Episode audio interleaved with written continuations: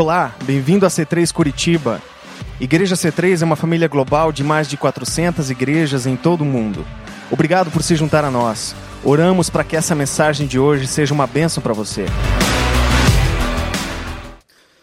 Amém, irmãos? Tudo bom? Boa noite. Dá um sorriso para quem está do lado aí, diga como você está bonito hoje, como você emagreceu. Você está mais magro. Você está simpático demais hoje. Cortou o cabelo, deu uma afinada na voz. Tudo bem, gente? Estou aqui de novo, muito feliz em estar aqui. É, muito feliz em poder compartilhar o Evangelho com os irmãos nessa noite. Dessa vez eu vim com a vilelada toda. Minha esposa está aí. E eu estou tentando imitar Deus. O Senhor tem muitos filhos e eu também, amém? Tenho três. E tem televisão em casa, tá tudo certão. Netflix em dia. A minha esposa está ali, deixa eu apresentar a minha esposa para vocês. Cadê ela? Josi. Sumiu. Ali, vocês fazem um barulho. Vem cá, linda, na frente aqui. Vem cá, faz um barulho assim, uma subiu. Quem sabe a subir alta aí? É, meu irmão. Eu orei muito, ela deu sorte. Essa é minha esposa. Meus filhos estão aqui. Amém, irmãos? Se eu fosse você, eu tinha dado uma salva de palma para Jesus. Mas beleza. É, é, talvez esse, é, talvez não, esse sem sombra de dúvida é, o que eu mais tenho prazer de ser, amém, irmãos? Marido e pai, amém? É, enfim, nós trabalhamos com África já há alguns anos fazemos algumas viagens para Moçambique. E à medida com que o tempo foi passando, o nosso trabalho se desenvolveu em Morumbala. Nós estamos voltando para Morumbala no dia 14 agora, dia 14 de agosto. E nós estivemos lá da última vez, fomos abençoados pelos irmãos, abençoados pela igreja, pela C3. Quero louvar a Deus pela vida de vocês, amém, irmãos? E, enfim, dessa última vez que a gente esteve lá, a título de prestação de conta, né, eu vi o pastor falando duas coisas muito importantes e que me faz admirá-lo ainda mais. Mas sobre a questão do disco dos meninos, ele falou sobre você não precisa ouvir Deus dizendo, né? Amém, irmãos? Você não precisa de um ex que te diga para obedecer o que está escrito, amém? E se está na sua mão o poder de fazer o bem e você não faz, você está pecando. Eu vou mais a fundo, biblicamente falando. Canções são orações que às vezes a gente não consegue fazer. Deus atribuiu a poetas e a pessoas como esses irmãos aqui cantando essas músicas, orações que você não vai conseguir fazer em alguns momentos. E são essas canções que vão salvar a sua alma de um naufrágio, amém? São essas músicas que vão resgatar a sua fé, são essas músicas que vão trazer você de volta para uma comunhão com Deus. Então é muito importante que elas sejam cantadas. Imagina se Davi não tivesse escrito o livro de Salmo. Imagina a sua vida sem o Salmo 23. Consegue imaginar? Ali é uma canção que foi registrada na época em papel. Mas a tônica hoje é fazer com que essas canções estejam no nosso Spotify, estejam no YouTube, amém? Para os nossos filhos ouvirem e reproduzirem. Então, fico muito feliz com esse crescimento de vocês. Parabéns, uma salva de palmas para Jesus, pela igreja de vocês, amém, irmãos? Porque isso é um investimento em gente, isso é um investimento em pessoas, é um investimento em vocês próprios. Então, fiquei muito feliz. E eu perguntei antes que ele me dissesse, eu falei, de quem que é essas músicas? Porque toda vez que eu venho aqui eu me sinto tão desatualizado, eu falo, cara, não conheço essas músicas. Meu Deus do céu, será que eu estou, né, onde eu estou? Irmãos, nós Dessa última vez, agora no mês de abril, tivemos lá em Moçambique e visitamos as cinco aldeias a quais nós, nós temos igrejas. E a gente se deparou com situações muito complexas, especificamente em Molene. Molene é um lugar com 23 mil habitantes e tem 56 quilômetros da nossa base. São 56 quilômetros de Murumbala a Molene. Mas a gente leva em média 5, 6 horas para chegar lá de carro. Então, uma estrada muito complicada, um local muito difícil de se chegar. Molene é, tem 23 mil habitantes e a água boa lá mais próximo fica a 18 quilômetros. É, foi muito difícil porque a gente estava passando o filme de Jesus na língua deles A gente ganhou um equipamento muito maneiro para levar para lá e a gente deixou lá com a igreja, com os obreiros de Morumbala. E junto com isso a gente levou o filme de Jesus em cena, na língua deles, no dialeto deles, dialeto das aldeias, Sena e Chechela. E nós estávamos passando o filme em Molene e devia ter umas 500, talvez um pouco mais, muita gente vendo o filme, assim, numa aldeia, era calor. A África faz, né, Moçambique bem quente. Mas a gente via pelo menos umas 30 pessoas assim de jaqueta, de blusa assim, algumas enroladas em cobertura, suando frio assim. Porque estavam com malária e, e o hospital é muito distante. Algumas pessoas têm medo de ir para o hospital, porque podem morrer na estrada. Se a gente leva 5, 6 horas para chegar de carro, imagina o tempo que se leva para chegar de bicicleta. Então a gente está enviando agora um missionário, nessa ida minha eu estou enviando o Vilmar, e o Vilmar vai ficar lá. Ele volta e depois ele retorna em novembro. Nós temos que resolver um problema lá em, nesses lugares é, referentes ao mês de janeiro e o mês de fevereiro, que é uma fome absurda. Pelo, por serem mês de chuva, eles ficam completamente ilhados. Então a gente está indo lá para estudar o processo do armazenamento de água de chuva. Se você é especialista nisso aí, nos ajude, amém? A gente quer saber como aproveitar a água de chuva, a gente quer saber como trabalhar com a banana desidratada para né, fornecer isso para as crianças lá nesse processo de fome, plena fome.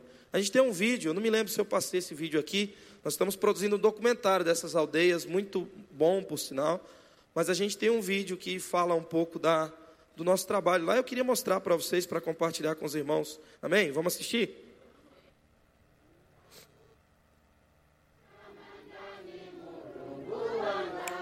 Morumbala fica no estado da Zambésia, a mais ou menos 140 quilômetros da capital, Quelimane. Morumbala tem em média 450 mil habitantes, não se há um censo preciso hoje na cidade. O último censo feito foi no ano de 2007, que indicavam 358 mil habitantes. Nosso relacionamento com Morumbala foi a partir do contato com obreiros nativos o desenvolvimento dessa relação, a ampliação dessa relação foi aumentando. Nós então adquirimos uma propriedade, um terreno em Morumbala, com o intuito de ajudar a igreja local, uma das igrejas locais que nós nos envolvemos e decidimos então ajudá-los.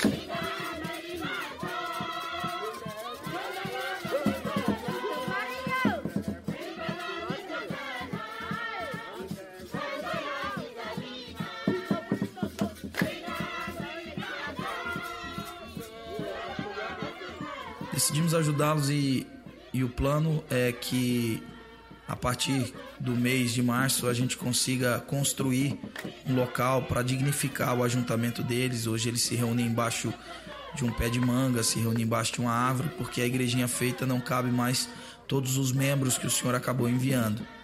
Uma igreja que tem uma relevância para a comunidade e se move como pode, e a única coisa que eles nos pedem, nos solicitam é realmente o ensino o desejo de serem ensinados, o desejo de serem instruídos biblicamente. Então nós estamos indo para Morumbala para dignificar uma igreja nativa, uma igreja local, é, dar a eles um local apropriado para reunião e nesse mesmo espaço usar, utilizar o espaço para começar um projeto de alfabetização para jovens e adultos. Uma cidade com 450 mil habitantes você realmente tem um índice de analfabetismo muito alto, muito alto mesmo. Então esse é o nosso desejo, entrar naquela região alfabetizando eles para que nós possamos distribuir um livro que vai mudar realmente a realidade daquela cidade e a realidade daquela região. Nós amamos Morumbala, nós amamos a igreja em Morumbala e nós queremos convidar os nossos irmãos do Brasil e de todas as partes do mundo para amarmos aquelas pessoas. Talvez muitas dessas crianças presentes nesse vídeo não são registradas, não estão registradas. A ONU não as conhece, nenhuma organização mundial as conhece. Mas nós sabemos que o Senhor dos céus e da terra as chama pelo nome. O Senhor as conhece e nós queremos levar o socorro atender o clamor desse povo. por Morumbala. Morumbala. Você precisa ser melhor para sua esposa. Você precisa ser melhor para o seu marido. Melhor para os seus filhos. Para os seus amigos. E melhor para Deus. Amém.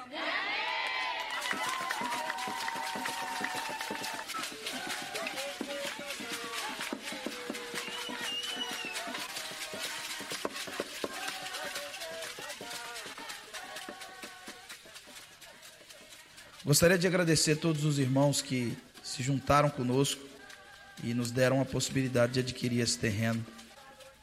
E a gente acredita que nesse ano muitas coisas sobrenaturais vão acontecer nesse ambiente. Muito obrigado. Amém, irmãos? Deus abençoe. Diga glória a Deus, aleluia.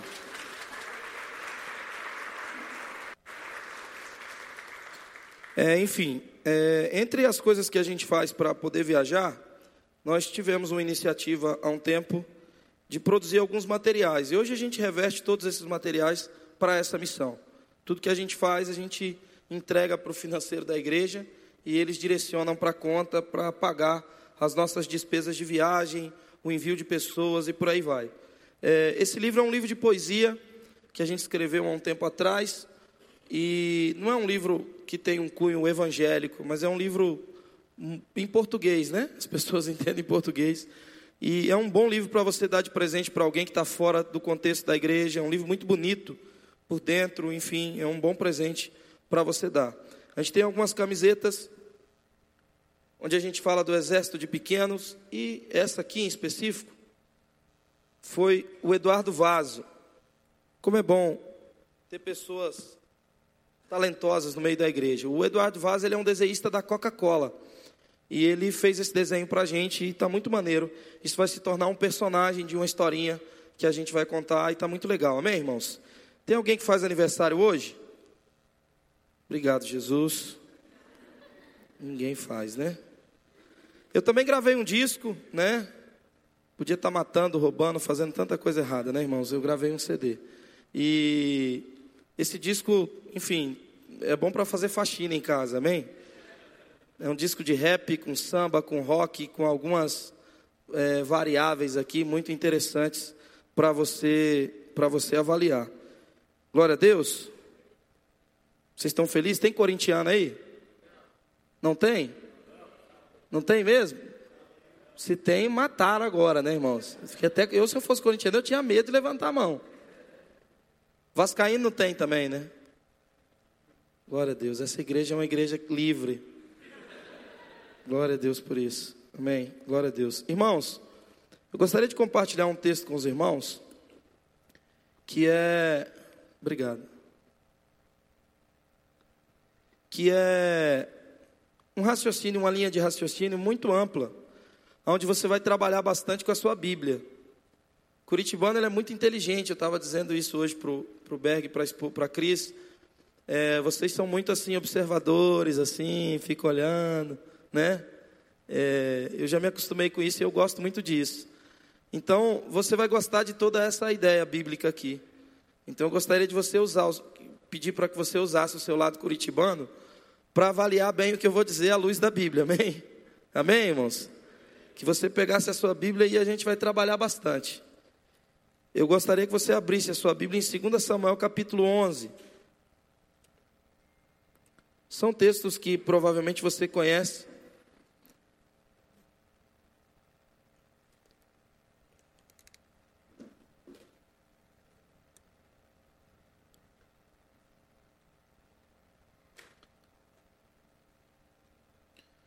Segunda Samuel capítulo 11 fica depois de 2 Samuel capítulo 10, né? Capítulo 11, verso 1. Espírito Santo, nós te pedimos que o Senhor fale conosco nessa noite. Pai, nós pedimos ao Senhor que nos dê a capacidade de nos concentrarmos na Sua palavra, pensarmos naquilo que é do alto. Pai, nos ajuda a nos livrarmos de toda distração, de tudo aquilo que rouba, Senhor, o nosso entendimento. Nos santifica pela tua palavra nessa noite. Nos conecta com a sua eternidade e direciona as nossas vidas, Senhor, a um sentimento correto, a uma motivação, Pai, é, curada no Senhor. Em nome do Senhor Jesus, nós te pedimos, fala conosco através da Sua palavra, Deus, em nome de Jesus. Verso 1: Decorrido um ano, no tempo em que os reis costumavam sair para a guerra, enviou Davi Joabe e seus servos com ele toda Israel, que destruíram os filhos de Amon e sitiaram Rabá. Porém, Davi ficou em Jerusalém. Uma tarde, levantou-se Davi do seu leito e andava passeando no terraço da casa real. Daí viu uma mulher que estava tomando banho e era ela muito formosa. Davi mandou perguntar quem era. Disseram-lhe: é Betseba, filha de Eliá, mulher de Urias, o Eteu. Então enviou Davi mensageiros que a trouxeram. Ela veio e ele se deitou com ela, e tendo-se ela purificado da sua imundície, voltou para sua casa. A mulher concebeu e mandou dizer a Davi: Estou grávida. Amém?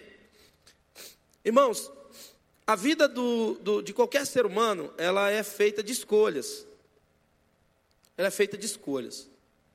Uma escolha certa pode fazer com que um rei, que um mendigo se torne um rei, amém? Mas uma escolha errada também pode fazer com que um rei se torne um mendigo. Uma escolha errada pode levar um indivíduo extremamente estabilizado à falência, a uma decadência inexplicável. E toda a nossa escolha, ela precisa estar condicionada à compreensão do tempo.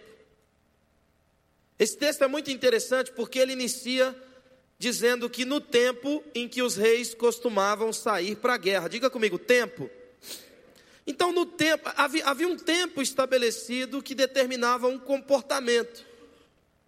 E Davi, ele foi completamente avesso ao tempo. Sabe, irmãos, Deus estabeleceu no, no, no, nosso mundo, no nosso planeta, quatro estações. E é interessante como essas, é, é, essas estações elas determinam o nosso comportamento.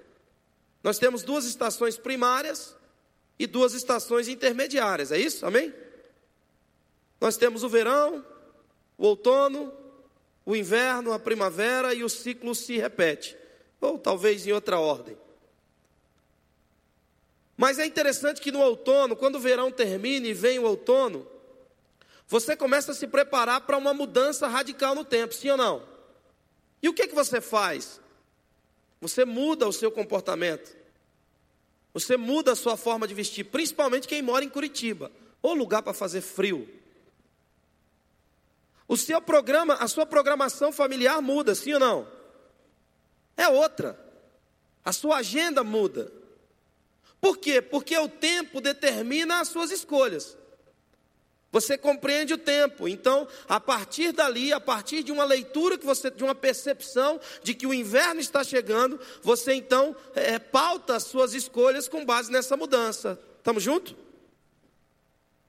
O verão é a mesma coisa. A primavera anuncia que o verão está chegando. Você vai ter que se vestir de outra forma, você vai se programar de outra maneira, você vai curtir mais algumas coisas que você não curtia antes. Então, todas as suas escolhas estão pautadas na mudança em que o tempo vai sofrer. Sabe, irmãos, aqui o texto é muito claro.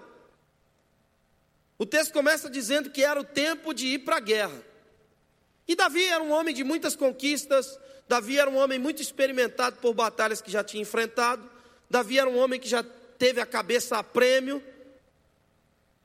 Mas, ocasionalmente nesse tempo aqui, sabe, irmãos, ele escolheu mal. Ele escolheu estar em um lugar que Deus não queria que ele estivesse. E o que ocorre quando isso acontece? Quando você se posiciona a sabe, contrário ao tempo, quando você decide estar em um lugar que não condiz com a vontade de Deus, você fica completamente vulnerável a você mesmo. Você fica completamente entregue aos Golias que estão dentro de você. Mesmo que você seja um matador de gigante conhecido no mundo inteiro, se você ficar sozinho, existe um conceito filosófico que diz que o homem é o lobo do homem você vai se encontrar com esse lobo. Você vai se encontrar com você mesmo. E foi isso que aconteceu. E esse era um homem segundo o coração de Deus. Esse era um homem que havia trazido a arca de Deus para Israel de novo e devolvido todo, todo o contexto, toda a rotina espiritual da cidade de Jerusalém. Mas nesse tempo, sabe, irmãos, uma escolha está em um lugar que Deus não queria que ele estivesse. Aderir uma postura que não tinha concordância com Deus. Então Davi, passeando no terraço da casa real, seus amigos estavam na guerra. Ele deveria estar.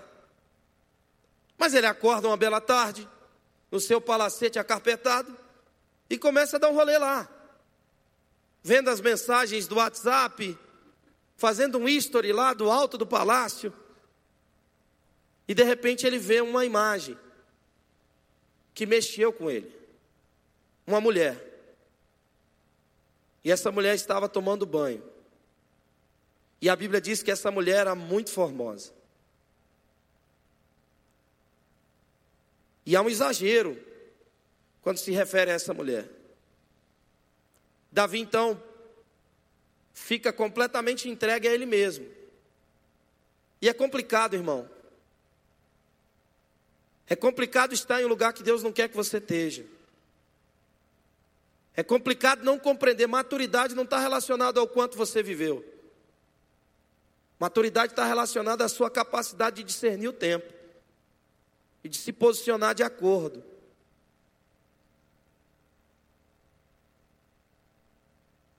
Então, Davi, olhando para aquela cena,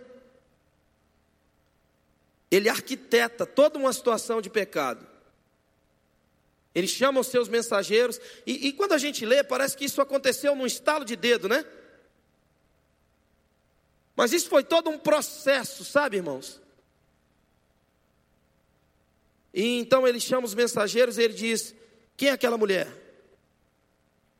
E o mensageiro, provavelmente constrangido, disse: É a mulher de um irmão que está na guerra, arriscando a vida. Perceba, irmão, que coisa, sabe, que coisa terrível que esse homem estava fazendo. Ele estava destruindo uma família, negando a amizade que tinha com outro homem que estava lutando por uma causa que era, entre aspas, de Davi. Quantos estão comigo? Os mensageiros vão, tomam aquela mulher, trazem. Trazem aquela mulher. Agora, deixa eu te dizer uma coisa, deixa eu conjecturar aqui de uma forma interessante e com fundamento. Urias, o marido dessa mulher, era um oficial do rei, certo? Quem sabe onde os oficiais moravam? Moravam em redor do palácio, sim ou não? Esse era o lugar onde os oficiais moravam. Subentende então que essa mulher, ela tomava banho ali todo dia, sim ou não? Todos os dias ela estava ali. Mas naquele dia, que Davi escolheu mal, ele pôde vê-la. Estar em lugares que Deus quer que você esteja, vai proteger você de muitos maus. Vai proteger você de você mesmo. Porque o homem é o lobo do homem. É tão forte isso, irmão, para mim, porque depois de quase 400 anos, quando Deus não se falava com o povo, nessa página branca que você tem na Bíblia, o, o período interbíblico, ele, ele, é, ele, é, ele é um tempo, sabe, imergido em, em prostituição, em, em, em, sabe, em promiscuidade. Aquele era o, era o, tempo do Império Grego, um império que não reconhecia a relação homem com mulher, só reconhecia a relação homem com homem como uma relação prazerosa. O tempo em que nós, é, é, sabe, conhecemos o lendário imperador chamado Alexandre, que tinha afeição por garotos. Logo em seguida, Roma vem, abraça a cultura grega, nasce a cultura greco-romana e, e, e Deus se silencia em Israel. Não há voz de Deus, mas quando vem um profeta cujo nome é João Batista, quem lembra? Esse profeta vem com uma mensagem específica, e essa mensagem não era sai demônio. Essa mensagem não era sai Exu cadeira, sai Exu televisão, sai Exu poste. Não era nada disso. A mensagem desse homem era arrependam-se que todo o estado de corrupção, não que o demônio não exista, não que não existe influência das trevas, mas sabe o que Deus estava dizendo através da mensagem de João, dizendo arrependas? Ele estava dizendo que todo o estado da humanidade, o estado em que a humanidade se encontrava, era produto da escolha da humanidade, porque o homem é o lobo do homem. Quando você escolhe estar em um lugar que Deus não quer, você se autodestrói. É inevitável isso. Você vai ver coisas que você não devia ver, você vai se expor a coisas que você não está preparado para dizer não. E como é difícil dizer não. Nessa hora, Davi cega. Podia ver aquela mulher outro dia, com certeza, mas naquele dia ele viu. E ele premedita toda uma situação, se deita com aquela mulher e subentende que não foi uma coisa de uma noite, não foi uma coisa de duas noites. Não, Davi, sabe, ele aproveitou aquela mulher que era mulher de um amigo. Irmãos, essa história está na Bíblia, amém? É uma história horrível. E ela está na Bíblia. Logo em seguida, aquela mulher foi para sua casa e mandou dizer a Davi: Estou grávida. Sabe por quê? Porque as suas escolhas sempre vão gerar alguma coisa. As suas escolhas sempre vão gerar alguma coisa. Davi, então, completamente cego, cego. Ele então cria um plano mirabuloso, maldoso, e diz: Traz Urias para mim. Era o marido da mulher. E Urias vem. Davi faz uma festa, enche aquele rapaz de presente, e logo em seguida diz: Ei, vai se deitar com a sua mulher. Na verdade, o que ele queria era manter a sua reputação, manter o seu status, manter a, a sua posição de rei de Israel, de intocável rei de Israel. Davi então chama aquele homem, dá uma festa, sabe, dá vinho para aquele homem beber, enche aquele homem de presentes e logo em seguida diz: Rapaz, você é um homem bom, vai lá se deitar com a sua esposa. Mas no outro dia pela manhã alguém avisa Davi: olha, deu ruim. Urias não, essa história está aqui, mas eu vou encurtar o caminho. Urias não se deitou com a mulher dele. Davi então manda chamar Urias e diz: Urias, o que, que aconteceu? E Urias diz: Olha, rei, os meus amigos estão na guerra. Os meus amigos estão lutando contra tanta coisa desse século por aí contra todos os males, contra a orfandade, contra o divórcio, contra, sabe, contra a negligência paterna, a negligência materna, contra as drogas, contra a prostituição. Eu vou continuar lutando contra isso. Davi, então, irmão, tomado por um por um ímpeto humano corrompido, assassino. Vocês estão junto comigo, amém? Ele escreve um bilhete de morte. Uma carta para Joabe, o comandante do exército sela essa carta, coloca no bolso da camisa do Dalina que ele tinha dado para Urias. E fala: Vai lá, meu filho, na guerra agora, entrega essa carta aqui para Joabe.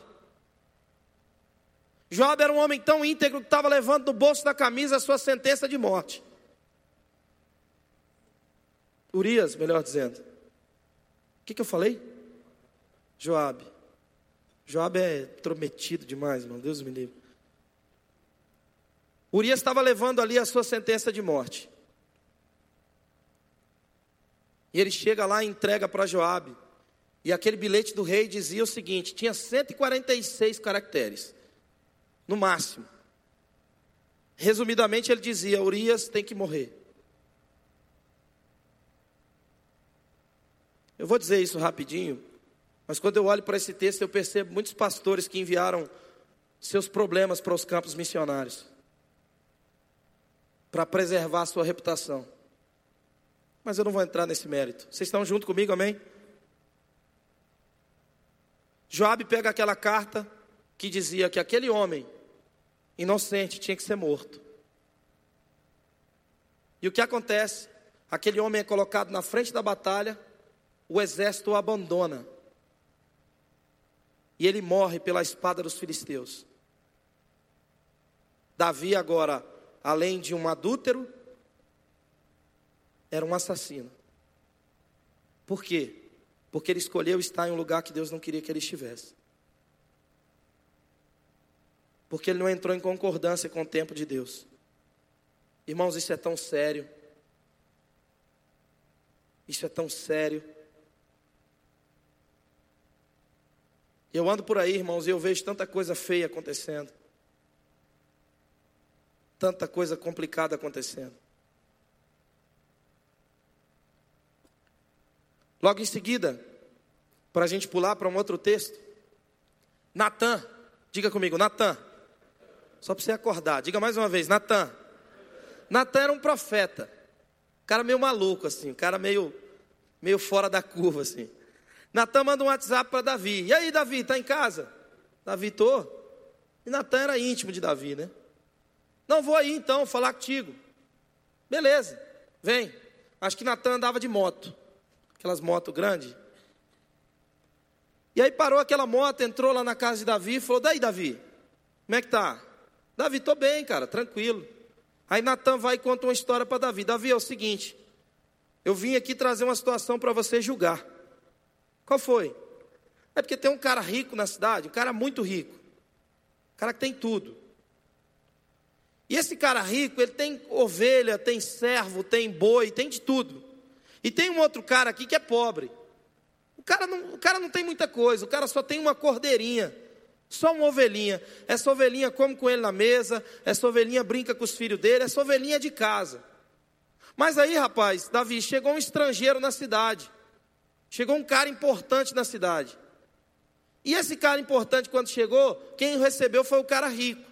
Só que o cara rico, ao invés de tomar das suas, dos seus cordeiros, da sua ovelha, para dar de comer para o visitante, ele foi lá e pegou a cordeirinha do homem pobre, matou e serviu para o estrangeiro. Irmãos, na hora Davi ficou cabreiro, Davi ficou possesso.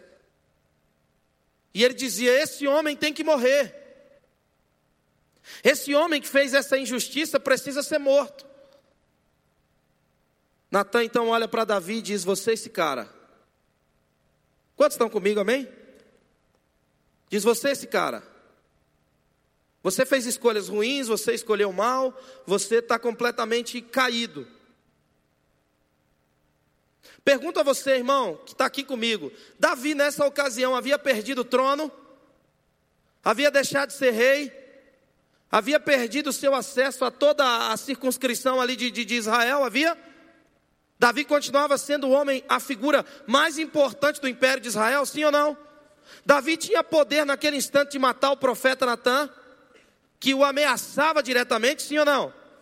Deixa eu te dizer uma coisa: quando você é confrontado por alguém acerca das suas escolhas, quando Deus coloca um Natan no seu caminho, você tem uma outra escolha para fazer. Ou você ignora aquela admoestação, ou matando aquele profeta, aquele ensino em você, ou você faz o que Davi fez. E por isso que eu amo a história de Davi. Davi escreveu um salmo. Davi, naquele instante que foi confrontado por Natan, ele percebeu: estou caído. Eu fiz uma escolha errada, uma escolha que me desconectou de Deus, uma escolha que, sabe, eu estou mantendo o reino. Muito se fala hoje sobre o reino de Deus, é ou não é? Irmão, mas há um sentido para esse reino. Eu sou de uma igreja onde nós ensinamos o reino, falamos do reino, e muitas pessoas vão lá em busca desse sentido. Mas eu tenho insistido em ensinar uma coisa: que muitas vezes algumas pessoas estão inseridas no reino, mas o reino perdeu o sentido. Deixa eu te mostrar uma coisa em Salmo 51. E agora a gente começa a falar o que a gente queria. A gente precisa de mais alguns minutos para isso.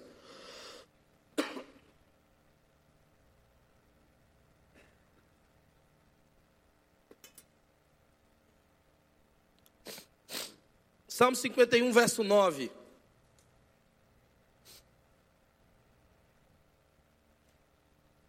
Perceba então, irmãos, que Davi escolhe estar em um lugar que Deus não queria que ele estivesse.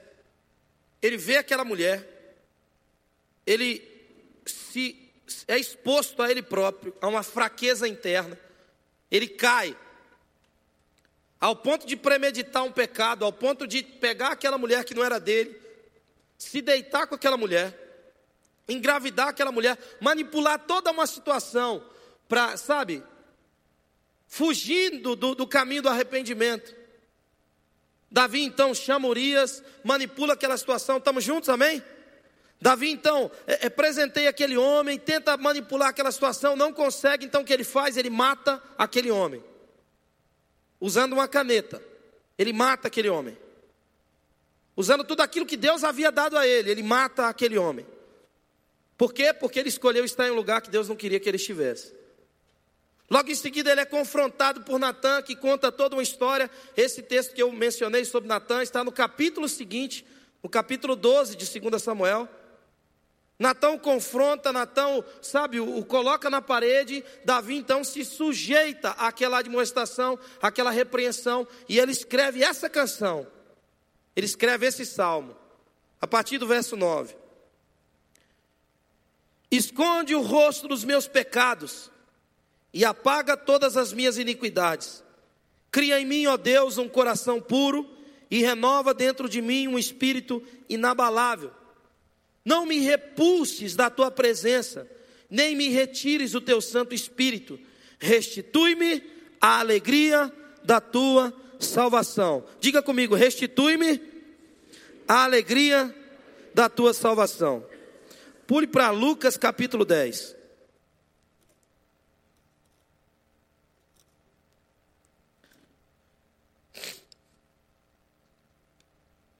Eu estou um pouco gripado, irmãos, então o barulho de gripe aí vai me amando aí, tá? Lucas capítulo 10, verso 17. Mas antes que você leia, olhe para mim. Nós estamos aqui agora com um quadro. Davi. Davi é um cara incrível que havia deixado de ser rei. Havia, irmãos. Continuava sendo a figura mais importante de uma nação mas ele revela uma ausência de sentido em tudo que ele estava fazendo.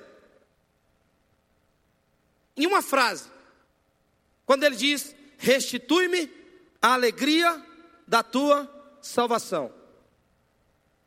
Eu gostaria de falar essa noite sobre eternidade. Gostaria de falar sobre eternidade. Gostaria de trazer uma breve reflexão sobre isso. Sobre o sentido de nós estarmos aqui, de nós cantarmos, de nós adorarmos. Para onde a nossa fé nos leva, para onde a nossa fé nos aponta. E quando há ausência de sentido em tudo isso que a gente faz, e isso se torna então um ritual, um barulho infrutuoso e sem o mínimo sentido, porque nós perdemos a nossa conexão com a eternidade. Sabe, irmãos, apesar de Davi estar imergido em pecado, Apesar de Davi estar exposto a uma situação de tragédia, de caos, Davi percebeu uma coisa: eu perdi a minha conexão com a eternidade. Eternidade para nós parece que é uma coisa assim tão subjetiva, tão distante, tão secundária. Certo dia um sábio perguntou, um, um, um discípulo perguntou para um sábio, sábio, onde é o princípio da eternidade? Então ele disse para o discípulo, ele disse, olha, pegue um balde e esvazia o oceano com balde. O discípulo disse: Mas é impossível, como é que eu vou esvaziar o oceano com balde? Então o sábio disse: Quando você terminar de esvaziar o oceano com balde, então você vai estar no princípio da eternidade. Sabe, irmãos, você vai viver 70, 80, talvez um pouco mais. A minha avó morreu recentemente com 104 anos. No velório dela, nós olhamos um para o outro e falamos: está proibido chorar. Ninguém vai chorar. Uma mulher que viveu 104 anos de idade, não dá nem para lamentar a morte dela, irmão. Se nós orar pela ressuscitar, ela volta braba, batendo na gente. Você vai viver alguns anos aqui. Sabe, irmão, mas o sentido, o sino da nossa fé é saber que Deus amou o mundo de tal maneira que entregou o seu Filho unigênito para que todo aquele que nele crê não pereça, mas tenha vida eterna. Viva eternamente. Em um ambiente onde o que se valoriza aqui, lá vai ser asfalto.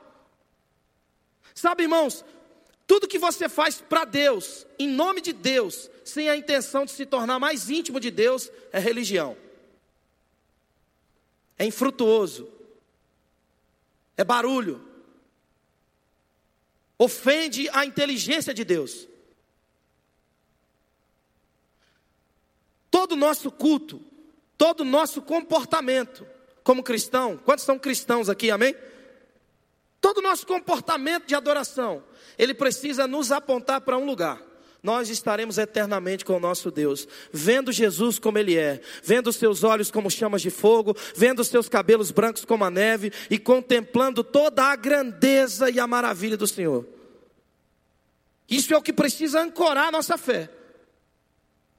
Quando, irmãos, Davi percebeu que tinha perdido isso, ele não tinha perdido o trono, ele não tinha perdido o reino, mas ele havia perdido o sentido para tudo isso. Quantos estão comigo? Nesse texto aqui é diferente.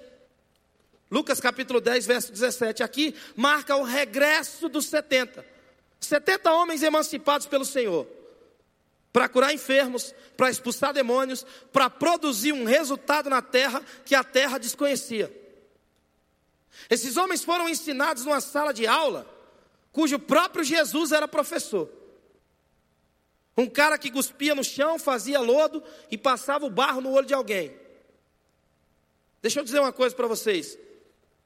Muitos de nós hoje não aceitaríamos o pastoreio de Jesus. Infelizmente, hoje o que mais escandaliza os evangélicos é o evangelho. Esses homens haviam aprendido sobre o Evangelho com o próprio Cristo.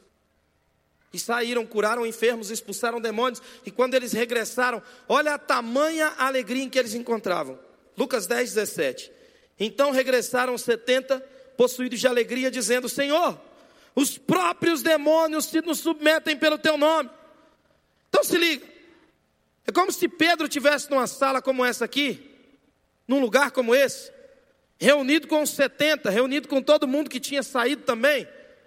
E, e Pedro estava lá mostrando o slide das pessoas que tinham sido batizadas, de pessoas que tinham sido curadas, amém? Eles estavam lá prestando conta um para o outro, naquela reunião incrível. Ele cantou sobre fé aqui, sobre sinais, os sinais que acompanhariam aqueles que criam, amém? Isso estava acontecendo com eles. Nós cantamos isso hoje, ansiamos por isso. Eles estavam vivendo isso todos os dias. Mas de repente, naquela reunião em que eles estavam falando sobre isso, Jesus, quantos estão juntos comigo, amém? Jesus entra naquela sala. Olha comigo o versículo 18. Versículo 17 de novo. Então regressaram setenta, possuídos de alegria, dizendo: Senhor, os próprios demônios se nos submetem pelo teu nome. Mas ele lhes disse: Eu via Satanás caindo do céu como um relâmpago. Eis aí vos dei autoridade para pisardes em serpentes e escorpiões e sobre todo o poder do inimigo, e nada, absolutamente nada vos causará dano. Diga aleluia. Versículo 20: Não obstante, alegrai-vos não porque os espíritos se vos submetem, mas sim porque o vosso nome está rolado nos céus. Alguém está aqui comigo, irmãos? Sabe o que eu vejo Jesus fazendo aqui? Pegando homens que estavam vivendo um resultado incrível, suas igrejas estavam crescendo, seus ministérios estavam fluindo, eles iam gravar, todo mundo ia cantar aquilo que eles estavam dizendo, eles estavam obtendo resultado e êxito naquilo que estavam fazendo.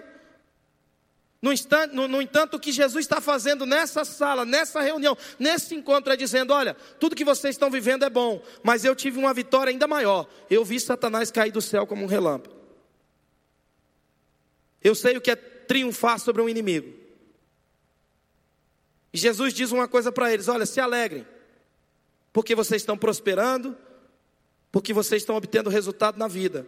Mas a maior alegria é porque os seus nomes estão arrolados nos céus. A sua vida vai passar muito rápido aqui, meu irmão. E a sua vida serve para uma coisa: para se resolver com a eternidade. A sua vida serve para um fim. A morte existe. E ela pode nos alcançar a qualquer instante. Eu que estou falando, você que está sentado, amanhã, de repente, algum de nós não está mais aqui.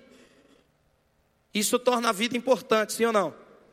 Você nunca sabe quanto tempo tem. Agora, irmão, Davi, quando percebe a ausência de sentido na sua vida, então ele ora desesperadamente, dizendo: Senhor, restitui-me a alegria de ser salvo, me conecta de novo com a eternidade. Esses discípulos, quando voltaram possuídos de grande alegria, eu não sei quanto dinheiro você ganha, como é que está a sua vida, como é que estão tá os, os resultados que você vem obtendo. Mas eu sei que Jesus canalizou o coração desses caras para se alegrarem com uma coisa que vai perdurar para sempre. Se alegrem porque os seus nomes estão arrolados no céu. Se alegre porque a eternidade existe. Se alegre porque Deus vai receber você nos tabernáculos eternos. Irmão, eu não sei qual o significado disso para você. Mas eu sei que se isso não tem significado para você, talvez você precise fazer a oração que Davi fez. Se você não anseia por esse dia, por um lugar onde a inconstância vai acabar, onde o pecado não vai nos assediar, onde nada vai fazer separação entre eu e Deus, a minha conexão com Deus vai ser sem nenhum tipo de interrupção. Eu vou estar diante de Deus para sempre, sentado numa mesa enorme, dizendo: Abraão, passa o arroz aí para mim. Você, você é um cidadão eterno. Deus fez você para estar a eternidade com Ele. Por que, que isso me ampara? Porque o dia que eu não tiver resultado, o dia que eu não tiver êxito nas coisas que eu estou fazendo, o dia que o meu CD não der certo, o dia que o seu CD não der certo, o dia que o nosso ministério não der certo, você vai poder erguer as mãos para o céu e vai dizer: Senhor, ainda que a figueira não floresça, ainda que o produto das oliveiras mintam, ainda que no curral não haja gado, ainda que o pior aconteça, todavia eu me alegrarei no Senhor, me exultarei no Deus da minha salvação, que firma os meus pés como da coça e me faz habitar em lugares altos. Deus me salvou para estar com Ele. Ainda que tudo dê errado, eu sei de uma coisa: eu vou viver a eternidade com meu Deus. Deus vai me curar, Deus vai transformar a minha carne corruptível em incorruptibilidade, não abrir, não fechar de olhos. Eu vou estar num lugar maravilhoso. Onde quando o Senhor foi levado, ele disse: Olha, fica tranquilo, eu estou indo preparar lugar. Deus fez os céus e a terra em seis dias, amém? Tudo com a voz, foi ou não foi? Todas as praias que você conhece, a guarda do Embaú, as praias do Recife, tudo. Mais de dois mil anos que Jesus veio aqui. E ele disse que está preparando um lugar. Imagina um Deus que fez o planeta em seis dias. O que, que ele não está fazendo em dois mil anos, hein, irmão?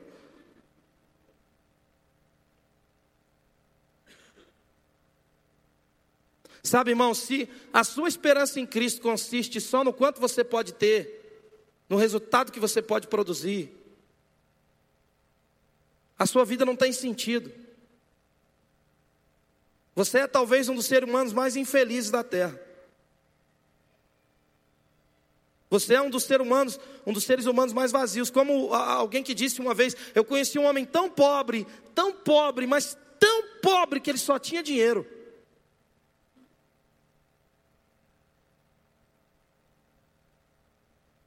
Você é eterno. Você é eterno. Você vai viver eternamente com o seu Deus. Deus está preparando um lugar para você viver com Ele, para você cantar, e o seu canto vai ser sem nenhum tipo de interrupção. E Deus quer muito mais que o seu canto, Deus quer você com Ele. Deixa eu te mostrar um texto. Nós temos mais três para ver, mas eu quero te mostrar esse. 2 Coríntios, ou 1 Coríntios, deixa eu achar aqui. 1 Coríntios, capítulo 15.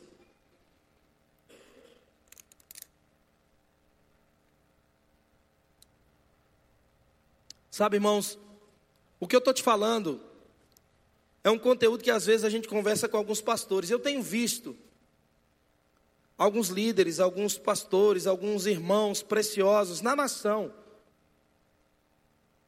que estão no estado de depressão. Que as suas esposas estão arrebentadas. Sabe por quê? Porque eles escolheram o caminho da infelicidade. Eles escolheram o caminho da miséria. Quantos estão comigo, irmãos?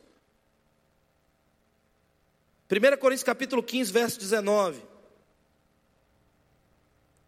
Se a nossa esperança em Cristo limita-se apenas a esta vida, somos os mais infelizes de todos os homens.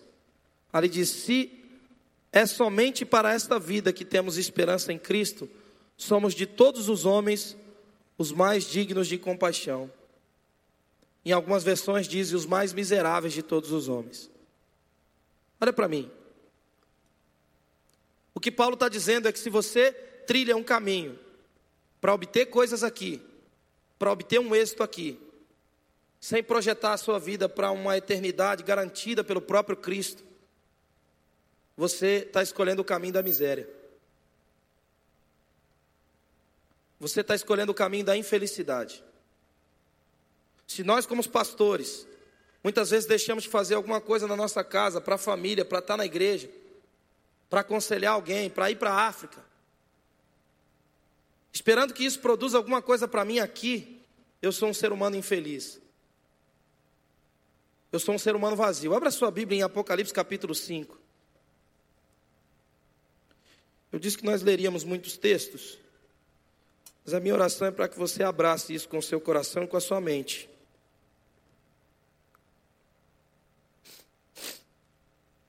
Apocalipse capítulo 5, verso 1. Pode colocar já, irmão.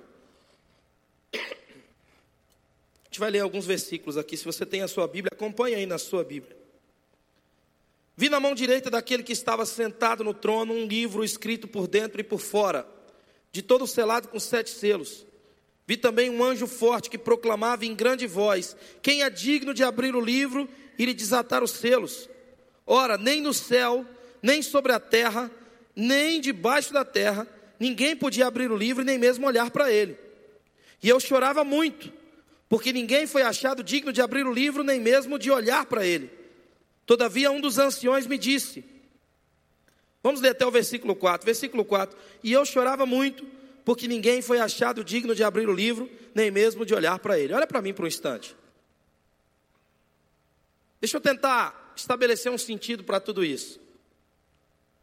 Davi percebeu uma coisa que o fez chorar muito e o amargar em angústia dizendo: Senhor, me conecta de novo com a eternidade, restitui em mim a alegria de ser salvo. Beleza. Nós lemos outro texto que mostra discípulos voltando de um processo onde eles estavam muito conhecidos. Tinham milhares de seguidores no Facebook, no, no, no Instagram. Eles eram homens de milagres, conhecidos no mundo inteiro. Há quem diga que eles ficaram seis meses distante de suas casas, anunciando o evangelho do reino segundo essa emancipação de Jesus. E quando eles voltam, Jesus coloca o coração deles conectados com aquilo que eu estou dizendo hoje, se conecte com a eternidade. Existe uma eternidade. E se você ignora isso, consequentemente você está edificando a sua vida com base nessa terra. E como o texto de 1 Coríntios capítulo 15, verso 19 propõe, você é um ser humano infeliz. Amém, irmãos? Você é um ser humano digno de compaixão. Você é um ser humano, de, desculpa a expressão, mas é o que a Bíblia nos mostra. Você é um ser humano miserável. Você só tem coisas. Você não se resolveu com a eternidade. Nesse texto aqui, irmão João estava vendo os céus, vendo Deus como ele era, contemplando a face do seu Criador. João viu as recompensas. João viu que ao vencedor dar-lhe-ia a oportunidade de se alimentar do fruto da árvore da vida. João viu que ao vencedor seria lhe dado as estrelas do céu. A NASA descobriu uma estrela com 15 quinquilhões de diamantes no núcleo de uma estrela. Na menor partícula de uma estrela tem 15 quinquilhões de diamantes. Dinheiro para comprar uns 20 mundos mobiliados já, com tudo dentro. Na menor partícula. E a Bíblia diz que Deus chama as estrelas pelo nome. João viu que é o vencedor, a você que vai vencer, amém, irmãos? A você que vai perseverar, vai se manter, vai ansiar pela vida do Senhor, vai ansiar para estar com Jesus, você vai herdar as estrelas. Deus vai entregar as estrelas para você. João viu que é o vencedor da igreja de Laodiceia, seria lhe dado que ele assentasse com Jesus no seu trono. Quantos estão comigo? Irmão, isso não é Marvel, isso não é Hollywood, não, isso é Bíblia, amém? Está escrito aqui. Porque eu acredito nesse livro. Porque nenhum ser humano seria capaz de produzir um Deus tão bom, tão misericordioso. João viu tudo isso, mas de repente ele percebeu uma coisa: ninguém podia abrir o livro. Irmão, você e eu, nós estávamos entregues ao inferno. Nós estávamos entregues à condenação plena. Nós estávamos entregues a, a, arder no mármore do inferno, porque o salário do pecado é a morte. Então, de repente, João se angustia ao ponto de chorar muito. Esse talvez é o momento de maior tristeza na Bíblia, porque João viu que Estevão, que foi apedrejado, morreu em vão. João viu que Tiago, que teve a cabeça cortada, morreu em vão. João viu que João Batista morreu em vão. João viu que as suas orações e as suas súplicas, elas eram vãs. João viu que, sabe, todos os domingos que você veio aqui se despejou diante de Deus, isso era vão. Isso não tinha sentido. Nós aqui hoje não tinha sentido. Porque ninguém podia abrir o livro. Nós estávamos desconectados de Deus, nós estávamos separados do Senhor. Ninguém podia abrir o livro que continha a, a possibilidade de viver uma eternidade com Jesus. Quantos estão comigo? João se angustiou, irmãos. João chorava muito. Mas no versículo 5, no versículo 5, versículo 4, e eu chorava muito, porque ninguém foi achado digno de abrir o livro, nem mesmo de olhar para ele. Versículo 5. Todavia um dos anciões me disse: Não chores. Eis que o leão da tribo de Judá, a raiz de Davi, venceu para abrir o livro e os seus sete selos. Aleluia. Versículo 6: Então vi no meio do trono e dos quatro seres viventes, e entre os anciões de pé, um cordeiro como tendo sido morto. Ele tinha sete chifres, bem como sete olhos, que são sete espíritos de Deus enviados por toda a terra. Veio, pois, e tomou o livro da mão direita daquele que está sentado no trono, e quando tomou o livro, os quatro seres viventes e os vinte e quatro anciões prostraram-se diante do cordeiro, tendo cada um deles harpas e taças de ouro cheias de incenso incenso, que são as suas orações, que são as suas lágrimas, que são as suas intercessões, amém? Jesus deu sentido para tudo isso. Jesus deu sentido para as nossas canções. Versículo 9: E entoava um novo cântico, dizendo: Digno és de tomar o livro e de abrir os seus selos, porque foste morto e com teu sangue compraste para Deus os que procedem de toda tribo, língua, povo e nação. E para o nosso Deus os constituíste reino e sacerdote, e reinarão sobre toda a terra. Vi e ouvi uma voz de muitos anjos ao redor do trono, dos seres viventes e dos anciões, cujo número era de milhões, de milhões e milhares de milhares, proclamando em grande voz: Digno é o cordeiro que foi morto de receber o poder, a riqueza, a sabedoria, a força, a honra, a glória e o louvor. Diga amém. Versículo 13. Isso me intriga. Então ouvi que toda criatura que há no céu, os pássaros, toda criatura que há na terra, o cachorro, a vaquinha, o camelo, debaixo da terra e sobre o mar, tudo que neles há, estavam o quê? Dizendo: Aquele que está sentado no trono e ao cordeiro, seja o louvor, a honra, a glória e o domínio pelos séculos dos séculos. E os quatro seres viventes respondiam amém. Também os anciões prostraram-se e o adoraram. Você está entendendo o que está acontecendo aqui nesse contexto aqui, irmãos? Esse é o momento de maior tristeza da Bíblia. Mas também é um momento de maior alegria. Ao ponto de João ver os animais dizendo: os animais falavam, Felipe? Não. João podia entender o que os animais estavam dizendo. Porque tudo que tem fôlego, louva o Senhor. Por quê? Porque Jesus foi morto e ele possibilitou o seu acesso à eternidade. Sabe, irmãos, deixa eu te dizer uma coisa. Se a eternidade não mexe de alguma forma com o seu coração, se você não anseia por isso, só talvez, só talvez, a sua fé esteja doente. Você escolheu estar em lugares que você não devia estar. E você se desconectou de coisas que são mais valiosas do que qualquer outra coisa. Você vai estar com Deus para sempre. Você vai viver 70, 80, 90 anos aqui. E as coisas vão começar a ficar difíceis. Mas se você tentar esvaziar o oceano com balde, você não vai conseguir.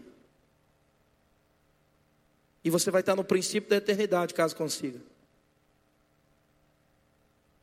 Porque Deus amou o mundo de tal maneira que entregou o seu único filho com um propósito: que você tenha a vida eterna, que você viva para sempre.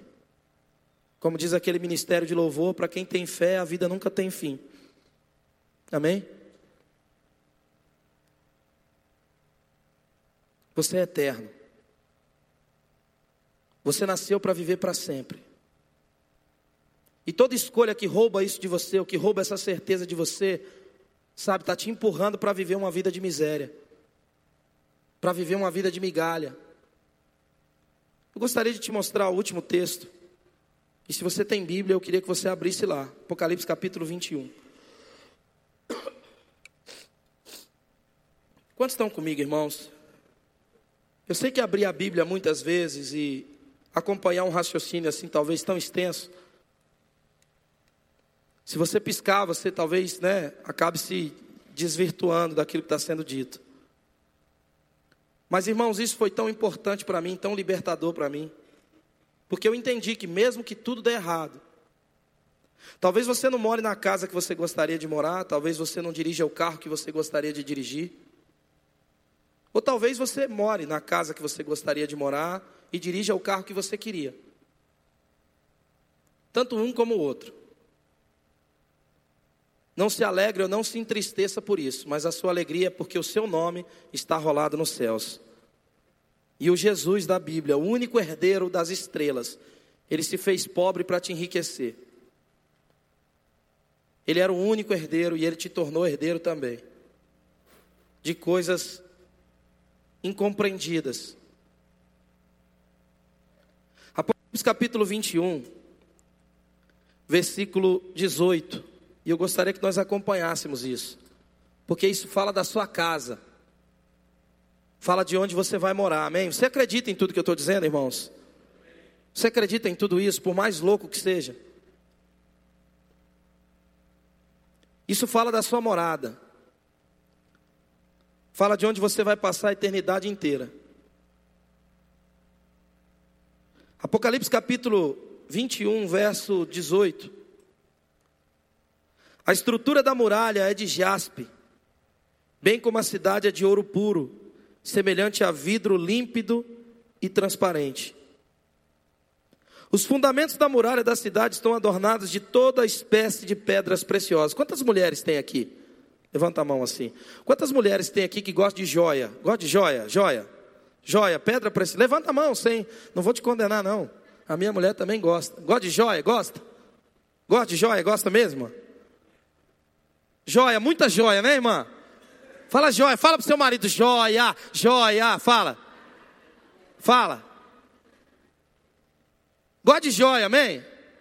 Olha como é que é esse negócio aqui. Igual eu falei como goiano, né?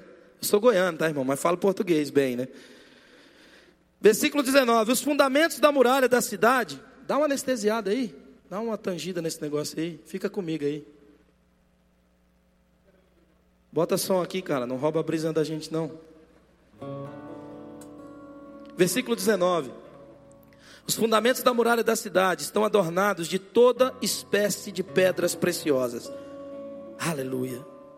O primeiro fundamento é de jaspe, o segundo de safira, o terceiro de calcedônio, o quarto de esmeralda, o quinto de sardônio, o sexto de sárdio, o sétimo de crisólito, o oitavo de berilo, o nono de topázio o décimo de crisópraso, um décimo de jacinto e o um décimo de ametista. Quem gosta de joia aí, a mulherada? Dá um aleluia aí, mulherada. Vai estar tá tudo adornando a sua casa, as colunas da sua casa. E você vai morar lá para sempre. E não vai ter que pagar condomínio nem aluguel. E não vai ter síndico. E nem reunião extraordinária. Ordinária, né? É ordinária. Ordinária é aquela que acontece sem avisar ninguém. Avisa em cima da hora. Versículo 21. Se você está olhando, por favor, olhe. Até, até você, olha aí, olha aí, para nós, para nós, olha só. As doze portas são doze pérolas. Cada uma dessas portas de uma só pérola. Ah, meu irmão. Tá maluco, velho? Imagina uma porta para milhões e milhões e milhares de pessoas passarem, feita de pérola. Agora imagine essa porta, feita de uma só pérola. Olha o tamanho dessa ostra, hein, irmão? Agora sabe o que é louco? Sabe como é que a pérola é feita? É uma ferida no interior de uma ostra. E ela se fecha. E aquela ferida se transforma em pérola. Sabe o que vai conectar você com a eternidade? A ferida de alguém que se permitiu ser curado. Você está aqui comigo? Você vai passar por uma porta de pérola. Você vai morar numa cidade cuja coluna são adornadas de toda espécie de pedras preciosas. Faz alguma coisa aí na cadeira, pelo amor de Deus. Por isso que se a sua esperança em Cristo consiste apenas nessa terra, você é um ser humano infeliz. Você está negligenciando o que Deus está preparando para você. Se liga, vamos continuar. As doze portas são doze pérolas, cada uma dessas portas de uma só pérola. A praça da cidade é de ouro puro, como vidro transparente. Nela eu não vi Assembleia de Deus, nela eu não vi Mevan, nela eu não vi C3, nela eu não vi Batista, nela eu não vi Presbiteriana, nela eu não vi santuário, porque o seu santuário é o Senhor, o Deus Todo-Poderoso e o Cordeiro. A cidade não precisa nem do sol, nem da lua para lhe dar em claridade, pois a glória de Deus a iluminou e o Cordeiro é a sua lâmpada. As nações andarão mediante a sua luz, e os reis da terra lhe trazem a sua glória. As suas portas nunca jamais se fecharão de dia, porque nela não haverá noite, e lhe trarão a glória e a honra das nações. Nela nunca jamais penetrará cheque sem fundo, nela nunca jamais penetrará fofoca, nela nunca jamais penetrará adultério, mentira, coisa contaminada. Nem o que pratica a abominação e a mentira, mas somente aqueles que têm o seu nome escrito no livro da vida do Cordeiro. Somente. Por isso, tudo que separa você, tudo que desconecta você, precisa causar um desespero em você. Por isso que Davi se desespera num salmo. Davi continuava sendo um homem rico. Davi continuava sendo um homem pobre, sendo um homem próspero, sendo um homem de muitas conquistas e batalhas. Mas percebeu a miséria. Quando se percebeu desconectado da eternidade.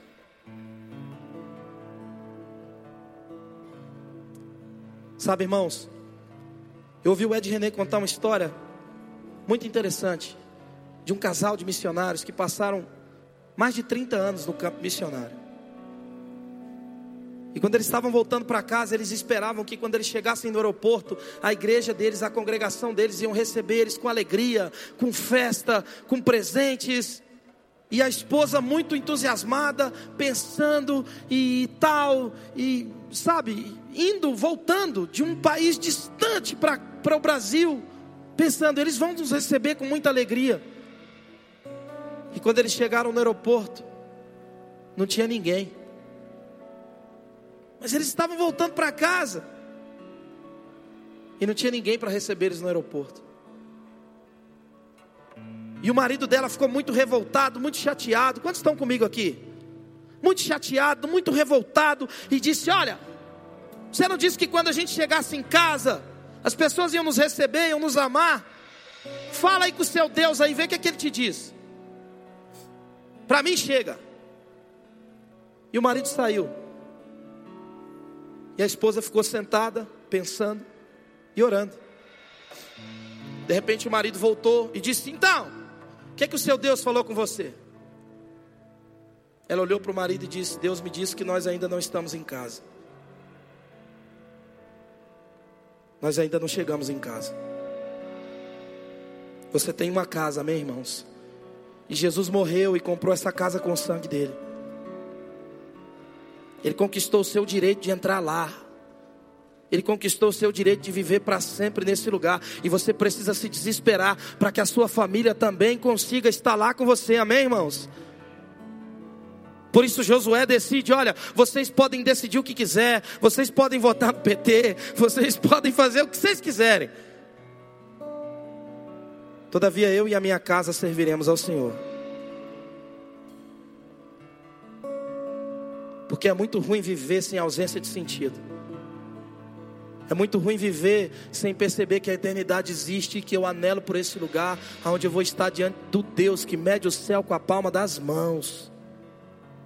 Que toma todos os oceanos na sua mão como uma concha. Você não tem vontade de ver esse cara, não, irmão? Fala para mim, olha para mim. Tem vontade, não? Irmão, Deus toma as nuvens como seu carro. Imagina Deus dando um rolê no final da tarde, reunindo as nuvens, escrevendo lá no Twitter, partiu C3 Curitiba e vindo. Você não tem vontade de ver esse cara, não? Que toma a terra como estrado para os seus pés, que desliza nas asas do vento. Deus quer você para Ele. E Deus quer que você deseje estar com Ele. Anseie pela eternidade. Por isso, toda escolha, olha para mim, toda escolha que você fez. Se você foi para lugares que você não devia estar. Se você ficou em lugares que você não devia ter ficado. E você percebeu que essa alegria foi embora. Deixa Deus te ajudar. Ele está aqui, amém? Entre a gente. Somente os que têm os seus nomes escritos no livro da vida do Cordeiro. Quantos estão comigo, irmãos? Quantos recebem isso no seu coração, na sua mente? Chega de viver como um miserável. Porque quando as coisas darem errado, você vai recorrer aos, psico, aos antidepressivos. Algumas pessoas não se aguentam e colocam uma bala na cabeça. Mas as pessoas que estão conectadas com a eternidade, eu torno a dizer, eles vão erguer as mãos e dizer: mesmo que a figueira não floresça, mesmo que o pior aconteça, mesmo que não tenha nada amanhã, todavia eu me alegrarei no Senhor, me exultarei no Deus da minha salvação. Ele firma os meus pés como da costa e me faz habitar em lugares altos. Eu sou salvo pelo sangue de Jesus. Feche os seus olhos por um instante.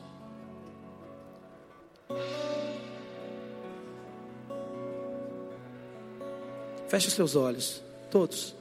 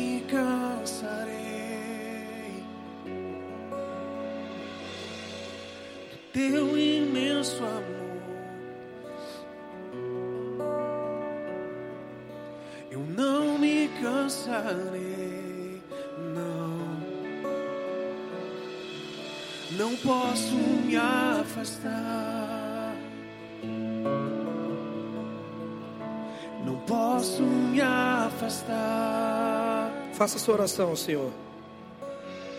Desde quando te encontrei, Eu não posso me afastar, não. Eu só quero estar onde tu estás. Ah, meu Deus. Estar onde o teu coração Ah. está. Nada como o teu amor. Não há nada como o teu amor. Jesus. Faça sua oração ao Senhor. Nos ajude a adorá-lo. Deseje o seu Deus. Olhe para dentro de você. Perceba a presença de sentido ou a ausência dele. E faça a oração de Davi. Diga: Senhor, me conecta com o Senhor de novo.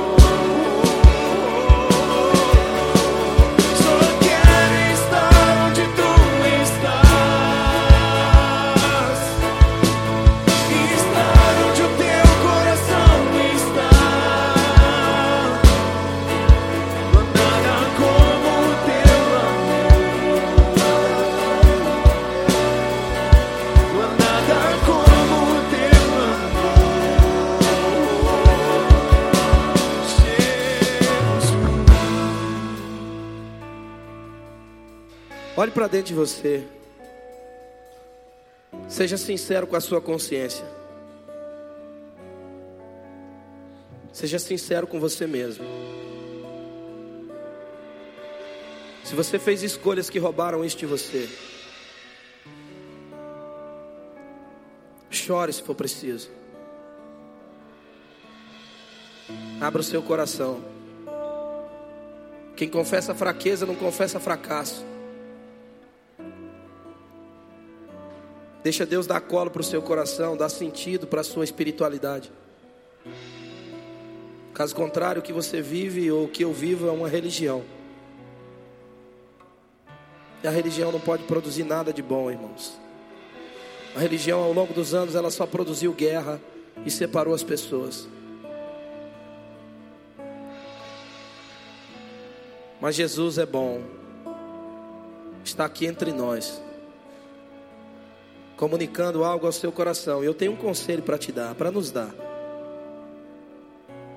Quando você ouvir a voz do Senhor, não endureça o seu coração. Eu só quero estar onde seu coração está, Senhor. Deus não mora no céu, irmão. É o céu que mora em Deus. Todas as coisas foram feitas por Ele, para Ele, sem Ele, nada do que foi feito se fez, amém? O céu é onde Deus está. Deseje Deus. Deseje uma relação profunda que você nunca imaginou viver com Deus. Eu profetizo que nos próximos dias a Bíblia vai ser um livro diferente para você. Eu profetizo que nos próximos dias a Bíblia vai ser um livro diferente para esse ministério de louvor. Profetizo que nos próximos dias a sua proximidade com Deus vai ser tão saudável que você vai se aproximar da Bíblia, você vai ouvir a Bíblia no seu carro, você vai ler a Bíblia nos seus intervalos de trabalho, você vai se relacionar com a Bíblia. E Deus vai santificar você pela palavra dele. Você não vai sentir arrepios e calafrios, talvez até sinta. Você vai prestar um culto racional ao Senhor onde você vai se oferecer como um sacrifício vivo, santo e agradável a Ele, se ligando à eternidade. Pai, em nome de Jesus, que toda ausência de sentido nessa noite seja banida dessa reunião, Deus, seja banida dos lares aqui. Que os casamentos que se desconectaram da eternidade, que eles se voltem para o Senhor. Que os ministérios que estão aqui parados, Deus, e se desconectaram, sabe, Deus, com, a, com, com o seu coração, com esse desejo que essa canção traz. Pai, que essa canção seja o grito da nossa alma, do nosso espírito, Deus. Estar onde o seu coração está, Senhor. Estar onde o Senhor está. Caso contrário, nada disso faz sentido. Essa noite não faz sentido. Esse prédio não faz sentido. O nosso ministério não faz sentido. Nós somos eternos, Senhor nós estaremos com o Senhor eternamente. Aonde o seu coração está, aonde o Senhor será o santuário, aonde nós vamos passar por uma porta, Senhor, de pérola, onde a, a, as colunas da cidade serão adornadas de pedras preciosas, aonde o pecado não vai fazer mais separação entre nós e o Senhor.